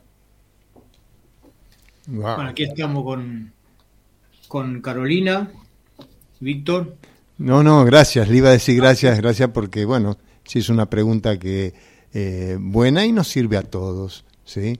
Así que, bueno, te agradecemos muchísimo, Caro, que estés aquí con nosotros y que compartas tu sabiduría, ¿sí? De eso se trata el programa, de tratar de, de despertar, ¿sí? De tratar de conectarnos, ¿sí? Con, este, con el corazón, como bien, bien dijiste recién. ¿Sí? Así que gracias, gracias por estar, gracias por compartir y bueno, aquí, Gracias, aquí Víctor. estamos. ¿no? Gracias, Víctor. Eh, de eso se trata, ¿no? Conectar la voz al corazón. Sí, sí, sí. Y, y yo les dejo, si me permiten, eh, mi red social para que, bueno, la gente pueda ahí chusmear un poquito, meterse en mi trabajo y, y ver qué Dale, es lo que voy desarrollando. Acá en Rosario me pueden encontrar eh, porque hay muchas propuestas que, que ofrezco, inclusive eh, en, en la naturaleza de nuestro parque, de nuestro parque Urquiza, aquí detrás del planetario en Rosario. Ajá. Eh, bueno, varias actividades. Así que les dejo mi, mi perfil de Instagram, que es terapia corporal con sonido. Terapia corporal terapia con corporal sonido. con sonido, Bien. Que incluye, por supuesto, todo, ¿no? Es un programa ideado y pensado básicamente de investigación y de, y de formación también por los talleres que ofrezco, eh, eh, con todo lo que está relacionado a la voz y a lo sonoro, a los instrumentos sanadores y terapéuticos. Gracias, gracias, Caro. Bueno, Si me, esto. si me permitís, Víctor, eh, Sí. invitarla a Caro este, para que venga a Victoria este, Sí. con Cristian, que ya, ya, ya es un guía este, que va iluminando el camino eh, hacia, este, hacia este territorio para que conozcas, eh, va, ya debes conocerla, ¿no? Pero para que la podamos transitar desde, desde tu trabajo y quizás generar una posibilidad de, de que puedas llevar adelante eh, algunos de tus proyectos en esta localidad que tanta falta le hace cantar cantar Victoria. Y bueno, y, Gracias, maravilloso, Verónica. Gracias por tu ofrecimiento. Muy agradecida. y lo que estás diciendo es lo que hace Sabrina Visidomini, que no lo va a decir él, pero lo voy a decir yo, justamente su, su- nuestra, nuestra cortina musical, nuestro leitmotiv de este programa, este, es conecta con tu corazón, conecta con el corazón y bueno, es una obra de la hija de Víctor Vicedomini a quien no me voy a cansar nunca de agradecerle a ambos. En alguna otra oportunidad les voy a contar la gran anécdota de mis, de mis composiciones, de mis canciones, porque fue todo un despertar a partir de que conocí a Matías. Ajá, mira vos. Bueno. Estamos todos conectados, estamos todos conectados. Sí, eh, Pero se los de, dejo para la próxima. De, se- de eso se trata. Siembro la semillita. gracias, gracias, Caro, gracias. Gracias a ustedes, corazones, gracias. Bueno, y como estamos muy, pero muy cortos de tiempo, no sé por qué hoy no, no, no nos alcanzó el tiempo, nos faltan 20 cosas, pero hay algo que no quiero dejar de pas- pasar por alto porque es un tema muy interesante, que es el tema del alma de hoy, ¿sí? ¿Cómo hace el alma para elegir el plan de la encarnación? Sí, es un tema maravilloso y quiero que, bueno, si Cristian estás ahí y podés eh, deleitarnos con este tema. Cómo no, Víctor, ya se me había, se me había pasado por la cabeza. Tengo que hablar del tema del alma. Cómo no, sí, lo que me compete a mí es hablar un poco de del alma, la evolución del alma, somos un alma, siempre recalco, somos un alma dentro de un cuerpo, no olvidamos de eso, ¿no? No hemos olvidado que no somos el cuerpo, como decía Carolina, llevar la voz al cuerpo, el alma tiene que acoplarse al cuerpo y es la parte más difícil en la Tierra. Pero cómo hace, en, los anteriores programas he hablado cómo encarna un alma, qué es el karma, por qué reencarna, en qué momento encarna el alma en el cuerpo. Ahora lo que vamos a hablar es cómo el alma elige una encarnación. Esto es muy difícil de comprobar, ¿no es cierto? Solamente eh, ahondando un poco de filosofías antiguas, y en mi caso yo siempre incorporo, cuando no entiendo algo, abro los registros, me pongo a meditar y puedo cerrar eslabones. ¿Cómo hace un alma para entrar en un cuerpo? Eh, porque no es al azar. El cuerpo nace, vive un determinado tiempo y el cuerpo muere, se desintegra. Y el alma sigue su camino y se lleva todas las experiencias. Pero ¿cómo hace? Bueno, vamos a ser cortita porque se me va el tiempo. El alma, en el otro, en el otro lado, en esa, en esa ciudad etérica, el alma elige de acuerdo a lo que quiere trabajar. Imaginémonos que el alma tiene una carga de experiencias y hay algunas son incoherentes. Y como dijo Jesús, lo que ataras en la tierra será atado en el cielo, el alma tiene que volver a encarnar para redimir o limpiarse a sí mismo aquello que experimentó y le salió mal. Yo lo comparo con un actor. El actor termina un teatro y después en la próxima escena va a volver a replantearse esa escena porque la va a repetir y va a intentar mejorar la escena. Bueno, el alma eh, conoce los padres, conoce todo, allá somos todos amigos.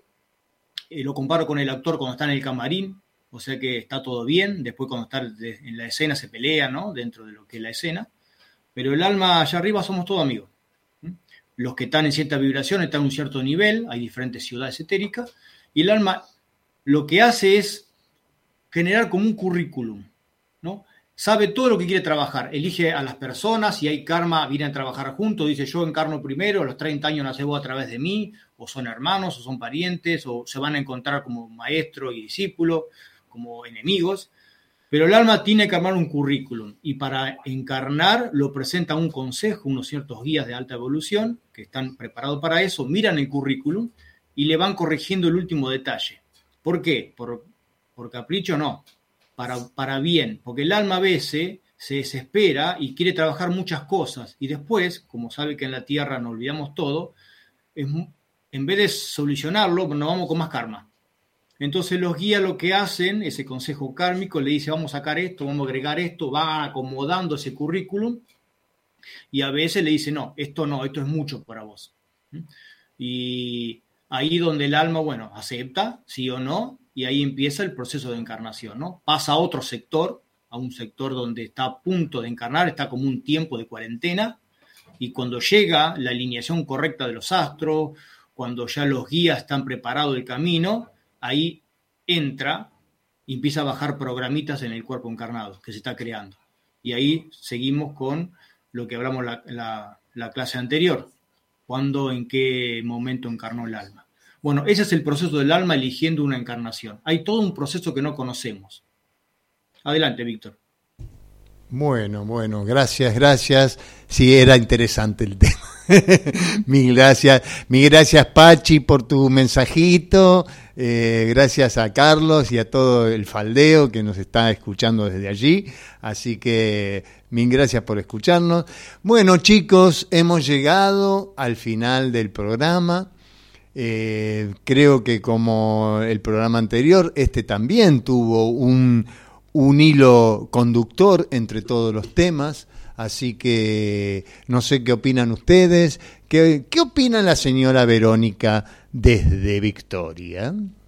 Todo un caballero, todo un caballero dice Domini porque soy señorita por elección. Ah, bueno, no sabía. Vamos por un poco de humor. Este, también tenemos saludos que llegaron de Radio Limón, de Daniel Silvana, desde la República de Wilde, así nos escriben, eh, y de Capital Federal, de parte de Sebastián, que nos están escuchando. Eh, bien, no, me siento muy, muy, muy a gusto. Eh, muy acompañada, siento que, ya estoy este, encontrándole la vuelta a la balsa para este, abandonar la isla de aquel naufragio y a través de los conectados eh, poder eh, superar las barreras del miedo para, para este, a ver cómo fue que dijo mi terapeuta, para empoderarte. Gracias, gracias a Conecta 90.3, gracias Cristian, gracias Silvia, gracias Facu, gracias Anto. Y eh, les recuerdo a todos aquellos que quieran este, encontrarnos en Spotify a partir de mañana probablemente. Eh, van a poder escuchar nuestro programa para aquellos que no lo pudieron hacer en vivo en este momento. Que tengan muy buenas noches y hasta el lunes que viene. Gracias, Vero. Cristian, tu saludito nocturno. Gracias, Víctor. Bueno, solamente me queda saludar. Gracias por los que nos escucharon. Gracias, Víctor. Eh, gracias a la producción, a la radio. Gracias, Verónica. Así que hoy fue un lindo, lindo, lindo programa porque hablamos de lo que es la conexión y la comunicación. Así que ese hemos hecho un hermoso programa. Gracias, Víctor, y saludos a todos. Gracias, gracias, Cristian. Gracias, Vero. Bueno, bueno, entonces ahí se me, se me fue la cortina. Bueno, yo quiero saludar y agradecer también, agradecer a la producción, a Anto, a Facu, y bueno, eh, nos vemos la semana que viene con más Conecta 90.3.